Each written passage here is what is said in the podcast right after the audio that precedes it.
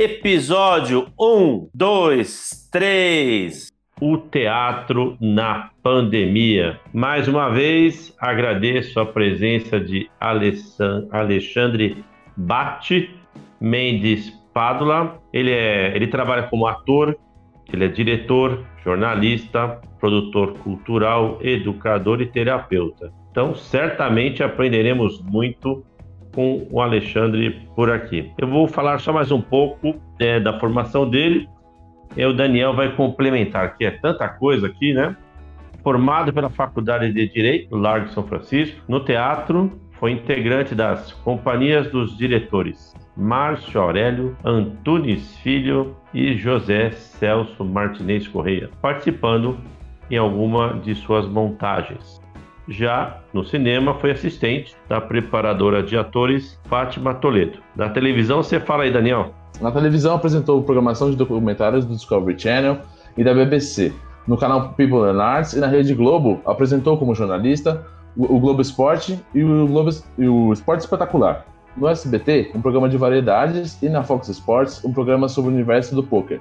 Ele coordenou por dois anos uma pesquisa de linguagem com atores, bailarinos, cantores e artistas plásticos onde se apaixonou é, pela abordagem trans, trans, transdisciplinar.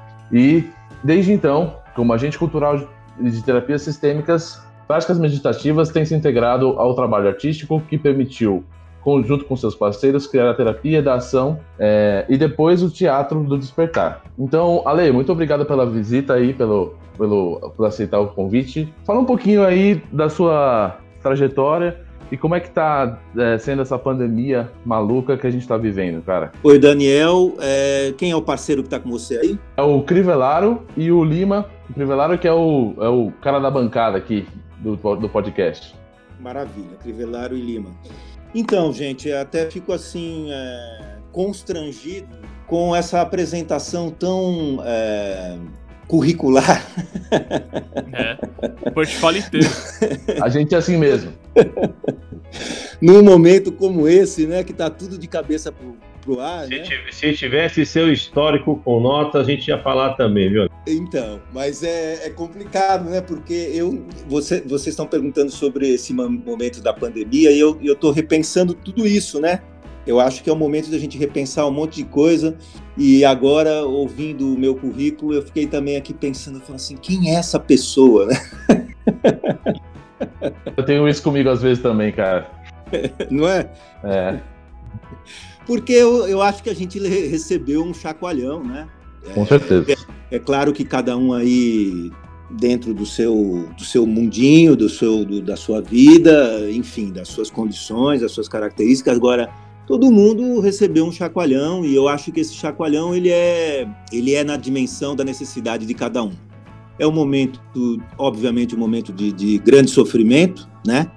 É, para algumas pessoas esse sofrimento é o fato de estar isolado, para outras pessoas é a perda de gente, é, de familiares, de amigos, para outras pessoas é a perda de emprego, para outras pessoas que não, não, não envolvem essa é, que não se envolveram nessas perdas é, é, vivem os reflexos dessa sociedade confusa, né? Então a gente tem visto o que muita depressão, muito pânico, muito medo, muita agressividade.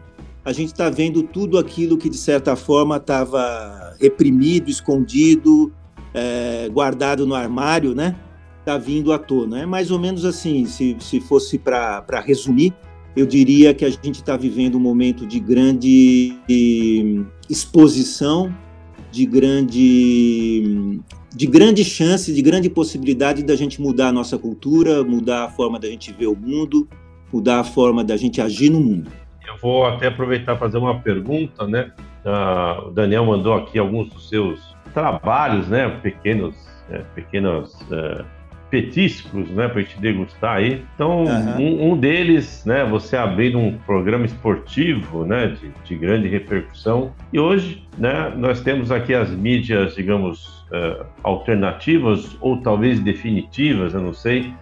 Até acho que essa é uma boa pergunta, né? O que, que é hoje a TV, o que, que é um YouTube, o que, que é um podcast. Mas eu gostaria que você comentasse essa sensação, né? O pessoal diz que é mais ou menos como você conseguir levantar um Boeing, né, um jato, um avião, tipo, vamos pôr o avião para voar.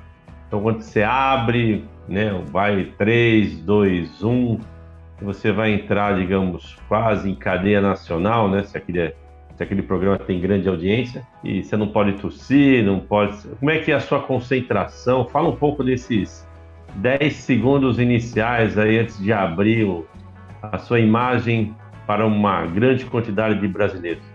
É o, é, Crivelário que está falando, né, Crivelário? Isso, isso mesmo. Pô, claro, então. É... Não, é que como a gente não tem imagem, né? É chato a gente às vezes está achando que está falando com uma pessoa e está falando com a outra. então, Crivelário, é o seguinte: é, eu, eu percebo que é, rapidamente as coisas mudaram muito, né? É, quando eu fui trabalhar é, pela primeira vez como jornalista, apresentador, foi nos Estados Unidos. E nos Estados Unidos, lá, no final dos anos 90, é, eles já tinham uma visão muito diferente do que a gente tinha na época aqui.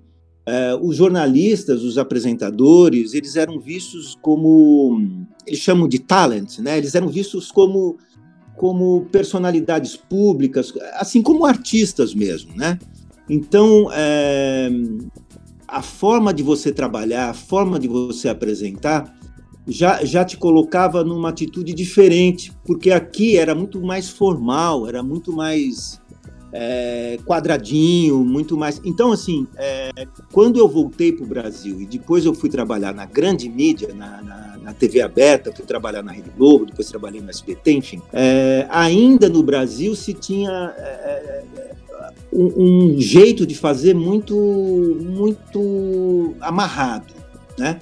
E a minha contratação na época para trabalhar na, na, na, apresentação do esporte tinha o objetivo de começar a mudar isso, que já era uma tendência que, que, que outros países já, já levavam adiante, né? Que era buscar uma certa informalidade, enfim, é, uma espontaneidade mesmo, sem perder, claro, o, o rigor da, da informação, né? A, a credibilidade daquilo que você está passando. Então, eu acho que hoje em dia a gente está buscando uma nova identidade no que se refere a isso, no que se refere a tudo. É, então, eu acho que é, hoje em dia apresentar, é, ser um speaker, é, enfim, é, ser um, um jornalista numa. Chega numa a ser grande... um porta-voz, né? Exatamente. É, eu acho que que está se descobrindo ainda como se faz isso. E agora com a revolução, com essa revolução da, da, da informação, é, trazendo todo mundo para a rede, todo mundo podendo ter o seu canal de comunicação, eu acho que a gente está construindo aí uma nova identidade de fazer as coisas. Eu não sei se eu, se eu, se eu respondi a sua pergunta, mas eu, eu, eu sinto a coisa meio por aí. Tendo né, você com esse currículo, com essa vivência, com essa experiência, lógico, né, é natural que quem escuta ou quem te vê, né, se tiver áudio somente nessa disputa, a gente percebe a maneira como a pessoa conduz o assunto, porque eu, curto muito isso, né? Muitas vezes nas entrevistas o foco principal é o entrevistado, mas o entrevistador, né? Eu gosto, por exemplo, muito do Marcelo Taz, né? Ele tem um programa lá na TV Cultura. Muitas vezes o entrevistado, sei lá, não está, acho que num bom dia, mesmo sendo gravado, mas ele vai lá, ele brinca, faz uma pergunta, né? Ele então ele mantém, digamos. Né?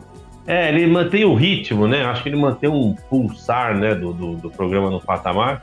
E isso também no esporte, né? Acho que a maioria, principalmente dos, lá, dos nossos ouvintes, os meninos, né, que sempre, sei lá, chega, chegava na hora do almoço, ou ia para a hora do almoço para a escola e tal, sempre, é, sempre foi natural um programa de esportes, né, na hora do almoço, independente da TV e tal.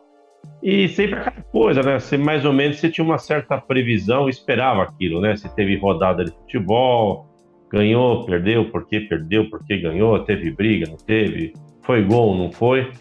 E, e aí realmente a gente começou a perceber, né? Que os telejornais, além de aquela coisa mais é, chapa branca, vamos dizer assim, mais pasteurizada, aquela coisa né, mais previsível, começou até a brincar. Lembro que, tá, acho que até o próprio Thiago Life, eu me lembro dele uma vez declarando isso, que quando ele estava no esporte, ele sofreu muito com essa ideia de mudar, de ser mais divertido, até jogar videogame. É porque, porque, ele é meio engessado, né? Eu vejo, eu vejo que ele conseguiu é, ser mais dinâmico com, com essa coisa do, do, do Globo Esporte, né? É, o, o Tiago, ele, ele veio numa, numa abertura que tinha começado já na época que eu estava lá, eles estavam não só no, no, esporte, mas o esporte isso fica mais claro, né? É, por ser um assunto mais popular, enfim, envolver uma envolver a paixão, enfim, essas coisas todas. Então, naquela época eles já estavam buscando isso. E quando o Tiago entrou, eu lembro que ele já entrou como editor-chefe do programa. Então ele pôde trazer toda uma, um, uma abordagem, um jeito de, de editar as matérias, de apresentar as matérias, que já ia para uma informalidade maior. Na época que eu entrei, para vocês terem uma ideia, se trabalhava ainda o apresentador na bancada. Né? Então você sentava ali e você estava uma bancadinha ali e se apresentava. Tipo âncora, né? Isso. Só que é, logo que eu entrei, e pelo fato de eu vir de um outro meio, não ter uma carreira como, como jornalista até aquele momento, eu cheguei para eles e falei assim: vamos começar, por exemplo, vamos começar a apresentar de pé, vamos começar a não seguir totalmente é, o TP.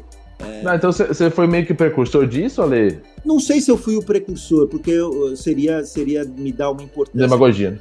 Eu acho que eu não, não tinha, mas de fato eu fui é, na Globo, naquela época, eu fui o primeiro a apresentar o esporte espetacular em pé, por exemplo. Né? Legal, legal. E eu, eu briguei, era uma bobagem, mas era, era como eu sentia que eu podia. É, é, que eu podia, de alguma forma, ajudar e, e me sentir motivado, entendeu? Porque é, eu era ator, eu apresentava um programa de, de, de, arte nos Estados Unidos e, de repente, eu caí no, no, no futebol e no, no, esporte, então tinha uma outra dinâmica. Então, eu, eu, eu briguei e foi difícil conseguir fazer isso. Eu acho que. E de alguma forma a gente abriu umas portas ali e outros foram pegando carona, né? Eu acho isso muito importante. É, eu acho que isso também traz a proximidade, né? Acho que isso é hoje, acho, eu acho que é um tema que a gente pode abordar agora aqui na sequência. Acho que essa proximidade, não sei se isso tem um nome, né, nesse meio, digamos, da TV, o artístico, de você entrar dentro da casa da pessoa, né?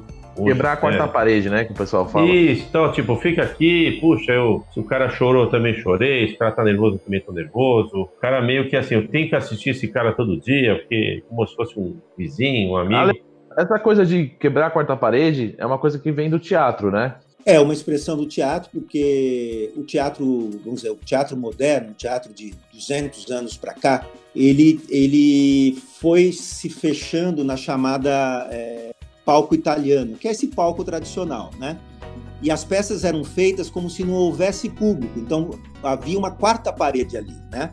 É, você fazia, você estava tá dentro daquela caixa, você representava dentro daquela caixa. E uma série de diretores começou a inovar e quebrar essa quarta parede, ou seja, mesmo você estando naquele palco tradicional, o palco italiano, você se dirigia para a plateia ou de uma forma direta, falando com quem estava na plateia, ou você olhava para a plateia, você considerava que você estava diante de, de pessoas ali, né? Então, essa expressão de você quebrar a quarta parede, que eu acho que serve para essa questão da apresentação na, na, no audiovisual, porque é importante a gente resgatar essa, essa, essa proximidade, essa empatia, essa. essa é, eu, acho, eu acho interessante, é, até estou lembrando agora do, do Faustão, né? Que ele fala assim: você que está aí que, que acabou de comer uma macarronada, não sei o que, na hora que ele tá falando as coisas da, da das pegadinhas e tal. É, é, bem, é, assim, é um pouco disso também, né? Você entrar um pouco na casa de, de quem está te assistindo. Exatamente, exatamente. Eu acho que isso é, é, muito importante. Eu acho que esse é um caminho sem volta, né? Você trazer essa empatia. Mas também eu vou falar do, vou fazer uma crítica a isso. Então eu, eu acho que isso é importante. Só que por outro Mas lado, estereótipo, né? um estereótipo, uma manipulação e um valor cultural, e aí uma palavra que para mim é importante na conversa aqui a que a gente está tendo, que é, que é, é olhar a nossa cultura, falar assim, o que, que a gente valoriza, né? principalmente depois dessa, desse boom aí da, da, das redes sociais e, e, todos esses canais de comunicação, essa coisa online e tal, é, que é a manipulação, porque a gente fica vendendo muitas vezes também um, um, tom, uma frequência muito emocional para as coisas, sabe? Essa espontaneidade às vezes le leva a gente para um. É, isso está muito presente até na publicidade, no modo geral, né? Exatamente. Que é pegar as pessoas pelo emocional. E, e, eu acho que a gente tem que conversar com as pessoas, a gente tem que se relacionar com as pessoas, seja, seja através da, da mídia ou não. A gente tem que se relacionar com as pessoas com todos os níveis das pessoas. Não é só assim, ah, eu vou atacar o emocional vou pegar no emocional, vou fazer a pessoa chorar, vou fazer a pessoa rir e aí eu vou ganhar. Tudo bem, você, num primeiro momento você pode ganhar audiência, mas assim, você vai estar trabalhando num nível que eu acho que eu acho péssimo, porque a gente precisa ter uma cultura que seja mais abrangente, que faça as pessoas pensar. Precisa ser mais multi, né? É, deixa eu até, deixa eu até aproveitar, né? Nós estamos falando alguns nomes aí, talvez os mais, né? Novos e atuais se lembram, mas eu vou agora lá atrás, eu, né, na minha juventude eu curtia muito, né? O Léo Batista, né? Um, acho que um dos mais um dos apresentadores mais antigos da Globo. Mas aí não quero só falar do jeito, né? Dele de apresentar. Já que vocês é, comentaram, né? Estamos falando do, do esporte, depois a gente até pode ir para outros outros assuntos. Mas hoje, né? E até a, o que, que se vende hoje, né? No, o que, que se tem de mercadoria? Eu lembro, acho que as primeiras imagens internacionais, onde não tinha TV fechada, não tinha nada, uh, o Léo Batista apresentava lá no, é, acho que era Globo Esporte ou Esporte Espetacular, Espetacular, eram os programas de manhã, de tarde, mas pelas primeiras vezes acho que eu vi uma Fórmula NASCAR, eu vi um jogo de futebol americano, imagens, né? Não que a gente assistisse o jogo, mas a gente não tinha nem acesso, né, às imagens para saber o que era uma bola de futebol americano, o que era um golfe. E através de alguns raros programas e também com poucos uh, minutos, é que a gente começou a ter acesso a esses esportes. E ele, eu não sei se ele se espelhou né, em algum apresentador né, do exterior tal, mas ele me passava essa coisa múltipla, né? De não sei se alguém fazia o texto para ele ou se ele que era o próprio cara que montava o texto, mas me passava esse esse grande conhecimento de vários esportes. E eu vou citar um outro que era Orlando Duarte, né? Que era muito mais ligado a futebol, mas também tinha uma um lance olímpico. E tinha mais uns outros apresentadores da Band que também eram muito ligados a múltiplos esportes. Então, essa cultura, né, de conhecer, lembrar nomes e tudo mais, só que hoje, né, hoje nós temos um mundo de esportes.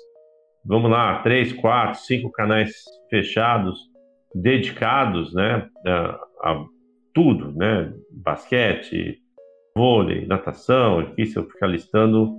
Então antes era um só futebol, basicamente também futebol masculino, Hoje também temos o feminino e, e, e, todas essas outras atividades. Então, hoje, como é que você entende que tem que ser apresentado esporte? E aí eu vou fazer a conexão com os jovens, né? Eu, pelo menos, eu não vejo muitos jovens uh, aderindo a outros esportes fora, sei lá, futebol, talvez meninas, aquela coisa do balé. E, e esportes, lá, né, que a gente já falou bastante, né? É, e tem os, é, e tem, tem os ex-esportes, que até a gente já comentou em episódios, mas você que já, né, tem uma experiência muito grande. Como é que você acha que deveria ser apresentado esse monte de esporte para essa turma que vem vindo, para eles gostarem, quererem usar, querer praticar, mesmo que não profissionalmente, mas você começar a ver na praia a gente jogando isso, aquilo, na rua, em quadra, parece que, né, tudo bem, né, estamos em tempos de pandemia, mas como, voltar... como, estimular, como estimular, isso, né? esse contato, as pessoas lá, praticando alguma coisa, mas essa coisa mais múltipla, como é que você sugere, você que estava lá, né, sendo um, um influencer, vamos dizer assim, como é que os seus, você e seus parceiros podem ajudar nesse sentido para esse pessoal querer mais isso? É, eu acho que o grande barato que, que aconteceu, que está acontecendo, é essa multiplicidade de, de canais, né? Eu acho que isso abre uma, uma, uma possibilidade sempre nova de, de novos esportes, novas formas de, de apresentar, novas, novas formas de, de editar, de mostrar é, novos segmentos, novos adeptos. É, eu acho que essa coisa da, da, da, multiplicidade, né, da diversidade, eu acho isso muito importante. Eu penso que nesse momento é, que a gente está vivendo agora da pandemia, talvez seja um momento ideal para a gente repensar muitas coisas. Em relação ao esporte, eu acho que, que, que uma coisa que deveria ser é, trazida, independentemente do esporte que, que, que a gente estiver apresentando ou que for apresentado, é a questão da competitividade versus a, a questão de você fazer junto, né? de você, de você é, é, cooperar. Me fugi, tinha me fugido a palavra. A competitividade e, e a cooperação.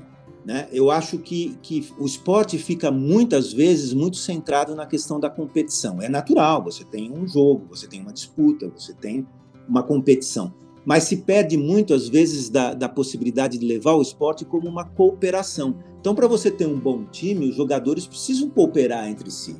Para você ter um bom jogo, os adversários precisam cooperar entre si. A arbitragem precisa cooperar com o espetáculo, o público precisa cooperar com o espetáculo. Né? Então, assim, eu acho que o que é importante, é, fundamental agora, é a gente fazer do esporte um canal para a gente levar não só a importância de se competir, mas a importância também de se cooperar. Eu acho que é que é que é, eu se fosse novamente trabalhar com esporte hoje, eu estou afastado desse desse é, perfil há algum tempo. Eu, eu me interessaria por projetos que trouxessem, independentemente do esporte que fosse, trouxessem a questão da, da cooperação. Eu apresentei durante um, um tempo é, um programa sobre pôquer. Eu não sabia nada sobre pôquer. Eu lembrava de pôquer da época da faculdade, que eu tinha jogado durante um tempo e tal, mas eu nem lembrava direito. Então fui estudar, fui ver, fui, enfim, fui me preparar para apresentar. E eu descobri coisas do pôquer fantásticas, assim, que eu não tinha a menor ideia, porque o pôquer para mim era, era uma coisa envolvida com, com carteado, hum. bebida, é, escura, fumaça, é, prostituição, bandidagem. Até hoje é associado com isso. É, porque assim, os filmes reproduziram muito essa ideia, né, de, de, né dessa coisa meio, meio underground, né? E hum. aí eu descobri que o universo do poker é um universo riquíssimo, e em todos os aspectos, no aspecto intelectual, no aspecto físico, a preparação que os grandes jogadores de poker têm que ter fisicamente para suportar rodadas e rodadas de, de, de, de, um, de um torneio, por exemplo exemplo. Enfim, eu acho que é isso. Eu acho que a gente olhar para o esporte além da competição, sabe? Mas você recomendaria fazer esporte tipo, sei lá, futebol, basquete nessa, nessa época de pandemia? Olha, eu, eu, eu a pandemia também está oferecendo para a gente uma coisa muito difícil de, de, ser aprendida, que é o bom senso, o tal do bom senso, né? A gente está vivendo aí no nosso país, no mundo inteiro, mas agora no nosso país, um, um, uma guerra, né? é, se a pessoa é bolsonarista, se a pessoa é, lulista, política, né? esquerda, se a pessoa é da direita, se a pessoa. Eu acho tudo isso menos importante do que a, a, a situação nos oferece como aprendizado. Do Esse... que a ação, né? Como se, como se, né? Assim. É, você saber ponderar as coisas. Então, assim, por exemplo, é. eu corro. Eu corro há quase 40 anos, eu corro. Porque eu, eu quando eu era é, garoto, quando eu fui para é, para o segundo grau, eu, eu, eu, peguei um colégio que a educação física era super puxada, tal, não sei o quê, e eu criei o hábito de correr. Então, eu corro há muito tempo. O é, é, que, que eu faço na pandemia? Eu corro, eu levo o meu, o, a minha máscara na mão. Se, se eu tiver que passar por algum lugar que tenha gente, eu boto a máscara. Se eu estou correndo ao ar livre e não tem ninguém, eu corro sem máscara. Então, assim, é, é uma forma de eu, de eu, de eu, eu ter, de eu exercitar o meu bom senso. Eu acho que isso é para tudo. Acho que tem que praticar esporte sim. Se você pode praticar na sua casa, muito bem. Se não dá para praticar em casa, ou se você quer praticar fora de casa, pratique, mas tenha bom senso. Acho que está faltando. E como é que a gente desenvolve o bom senso? A gente desenvolve o bom, bom senso quando a gente olha para o outro é, de forma generosa, o outro sendo o outro, com o direito do outro. Né? Empatia, né? né? Empatia. E não é Exatamente. só a gente se colocar no lugar do outro sendo a gente, é a gente fazer o um exercício muito louco, muito absurdo, que vai parecer muito absurdo para quem está ouvindo a gente, que a gente se colocar no, no lugar do outro tentando ser o outro. Porque a gente se colocar no lugar do outro sendo a gente, às vezes é, uma, é, um, é um exercício cruel, é um exercício fácil. Isso, é, Agora, exercício, exercício fácil, né? Fácil, fácil para a gente. É. Ale, de, de, deixa eu fazer uma, uma pergunta, aproveitando, né, você vai concluindo meio que um pensamento já vai me vindo aqui, né, outras ideias. Dentro desse bom senso, dessa, ah, dessa inteligência, dessa análise, né, acho que sempre uma cabeça fria, buscando melhores soluções.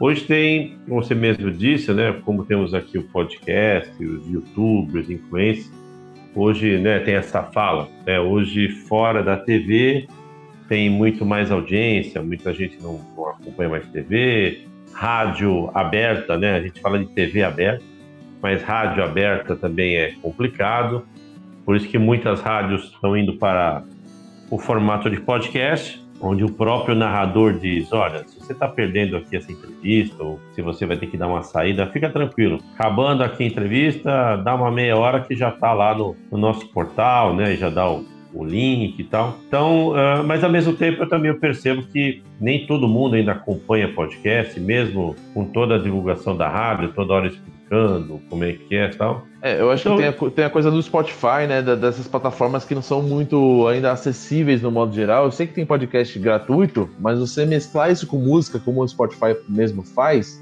é uma coisa que, que me ajudou muito, por exemplo. Eu não ouvia podcast, né? Isso, mas, é, mas lá, mas lá o pessoal tá na rádio, né? E, e tá é, só claro. migrando entre a plataforma aberta, né? Se bem que hoje é um problema, né? É, eu, eu dou um exemplo, eu venho do litoral de São Paulo, subindo a serra, se, o que, que acontece com a rádio? Você está com as rádios lá, sei lá, da Baixada, praticamente na subida da serra, tudo bem, se o trânsito estiver bom é rápido, mas, mas se você quiser acompanhar a rádio, não ficar ouvindo música que você tem lá, é, o sinal cai, etc. Eu tenho reparado, né, uns tempos atrás, que se você estiver né, usando o seu, seu 4G, você que se conecta numa rádio da internet, o próprio Spotify e afins, e você vem ouvindo no caminho, né, sem cair, né, porque a internet aparentemente é boa de lá de baixo, né, até aqui no, no Planalto, e você fica sem parar de ouvir. Então, a minha, minha pergunta ela é meio fragmentada. Então, sei lá, o cara não está nem na TV aberta, nem na rádio aberta, também não está indo para, de, de, repente, para essas mídias tipo Spotify, o podcast. O, o que eu vejo muita gente sim, né, que já se deslocou para o YouTube, né? É algo bem, bem popular. Já, ah, estou no YouTube. Mas aí, vamos lá, né? Você que pode ser um, uma referência para quem quer ser referência nessas redes, né? Então, nada melhor de quem já vivenciou em redes aí tradicionais e também atua hoje nessas redes. Como é que um jovem, uma jovem, fala, ah, eu quero ser youtuber, eu quero iniciar.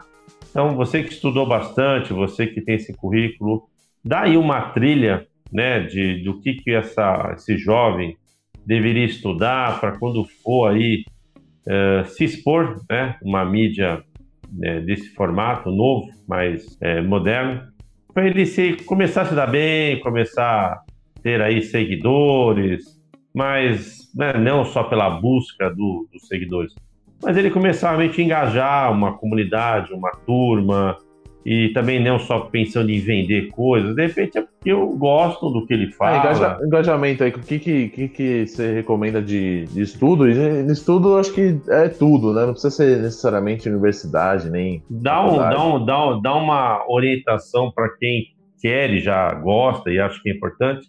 Então, eu digo, nós que somos mais antigos, o que podemos dar de ensinamentos para os gafanhotos, né? Nós que somos os mestres, como eles dizem. Bom, eu eu eu tô há muito tempo já é, ampliando o meu a minha área de, de ação, né?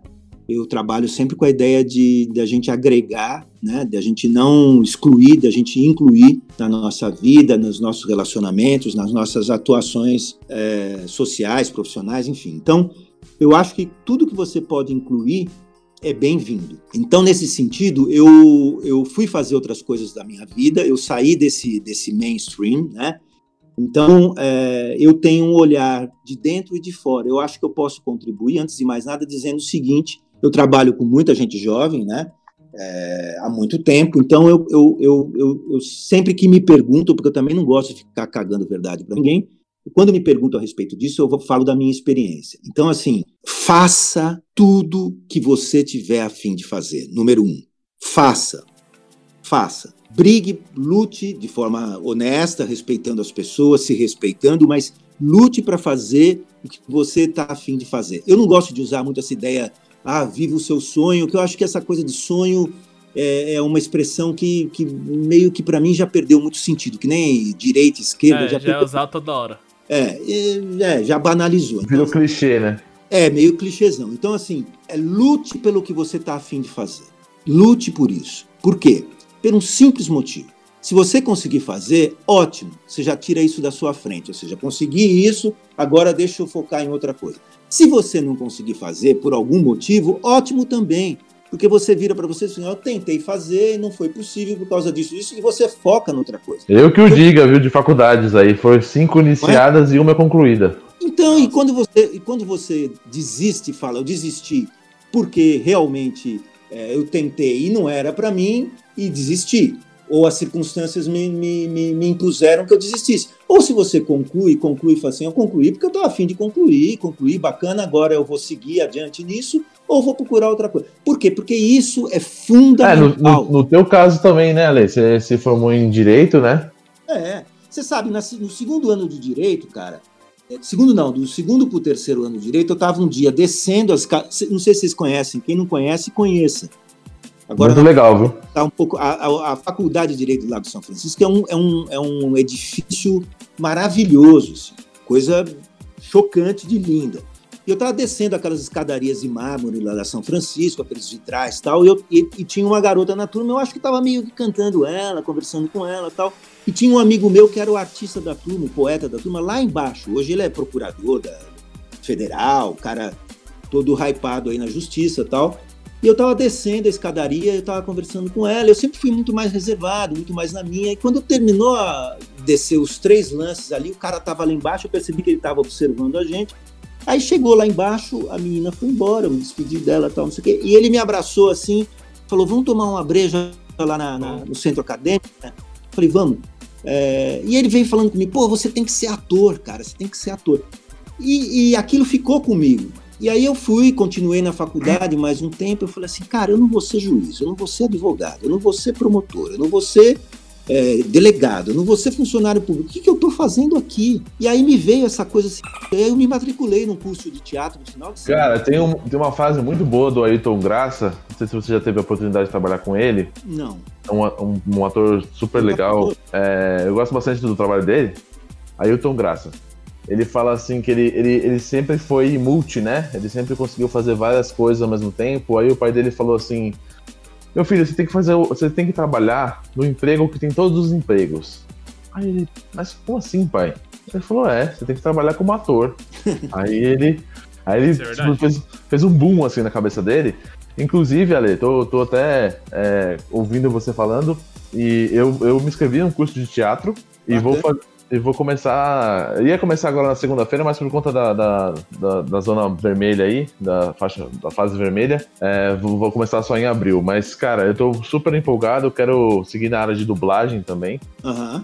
E eu acho que. É, porque todo dublador precisa ser ator, né? Primeiro ele é ator para depois ser dublador. Não sei se você já trabalhou com dublagem, mas é algo que eu acho muito interessante, cara. Falei, Daniel, eu, eu, eu pegando aí o que você está falando, importantíssimo, o seu, seu, seu depoimento, a, sua escolha. Eu, é, o teatro, eu vou, eu vou além do teatro, eu acho que a arte tinha que ser uma coisa assim, é, praticada, incentivada, desde a família, passando pelos primeiros anos de escola, porque Gente, isso é fundamental. É você, você exercitar a sua sensibilidade, a sua percepção de si, a percepção do outro, a expressão, se expressar. Mesmo que você não venha a ser um profissional da área, mas que você desenvolva a arte no seu, no seu cotidiano, que você respire a vida pela arte. Isso é fundamental, gente. É, é impressionante como, como a gente tem visto uma desvalorização da arte em detrimento a uma arte de mercado. Eu acho que tem que ter arte de mercado.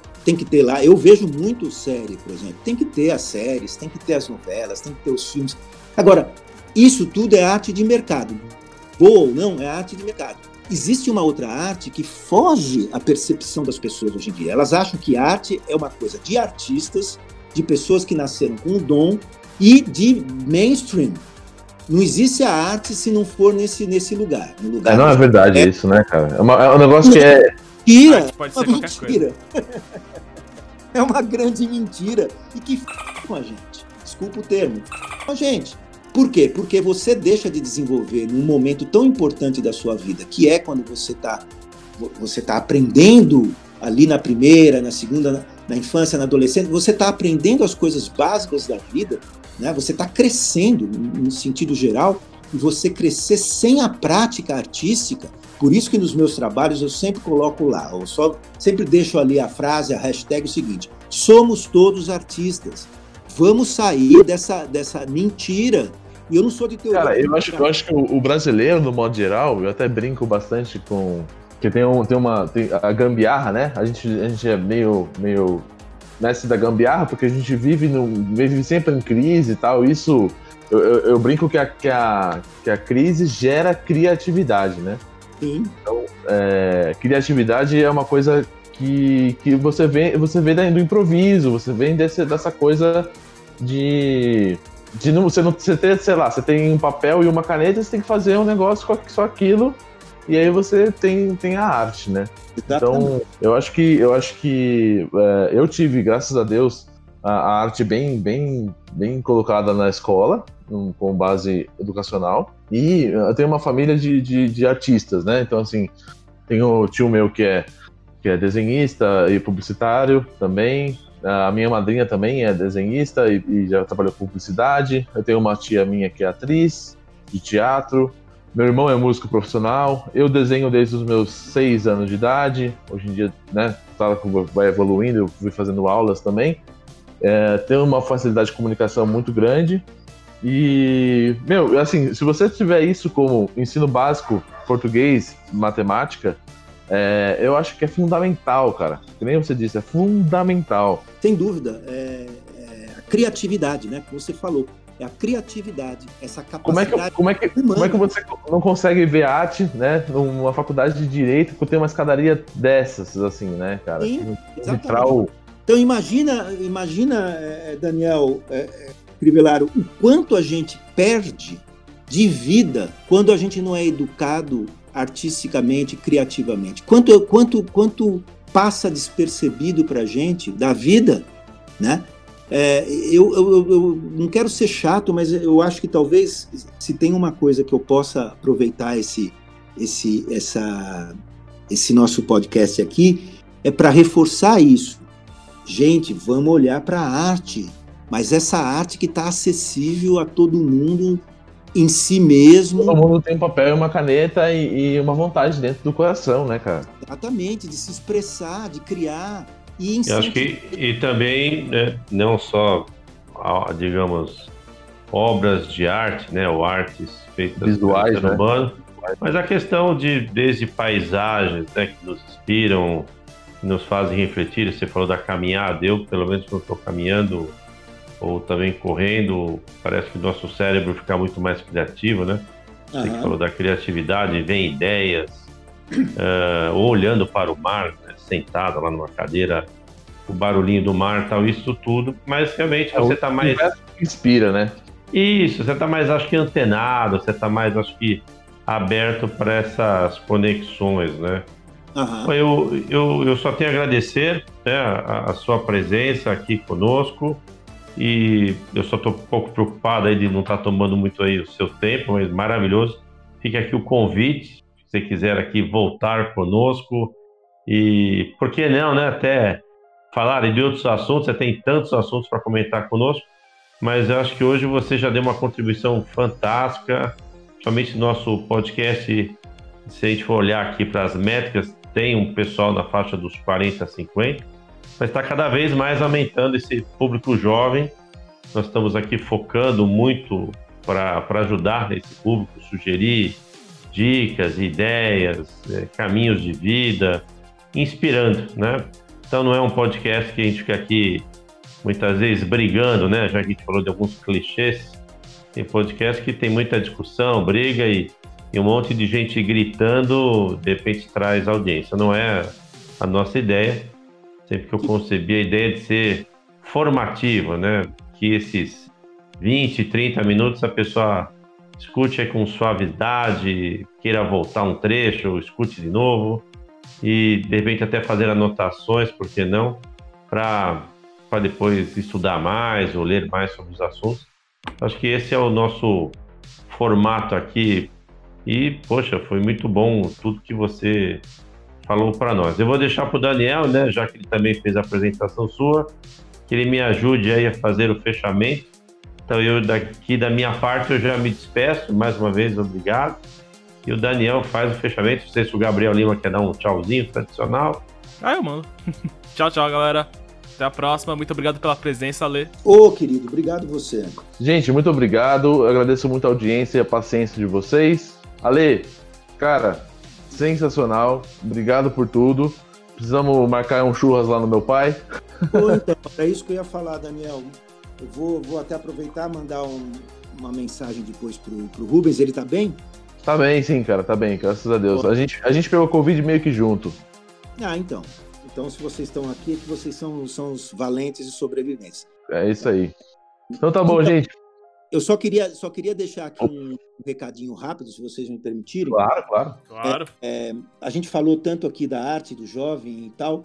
É, eu quero dizer, não só para os jovens, mas especialmente para os jovens, que eu acho que quando a gente fala para os jovens, a gente está falando para a juventude dentro de todas as pessoas, porque todo mundo tem a sua juventude, que é essa essa perspectiva de futuro, de, de, de realização, de aprendizado, de tesão pela vida, enfim. Todo mundo tem a sua, a sua chama jovem dentro de si. Então, eu queria deixar essa mensagem. Vamos aproveitar esse momento, que é um momento que, inevitavelmente, a gente tem que, que, que, que se voltar para nós mesmos, nos voltarmos para nós mesmos numa atitude de, de reflexão e numa atitude de ação também primeiro com nós mesmos. Então, assim, é, pegando esse, esse, esse gancho aí do jovem, eu queria dizer o seguinte: não, não nos deixemos cair no marasmo, na incredulidade, na falta de perspectiva.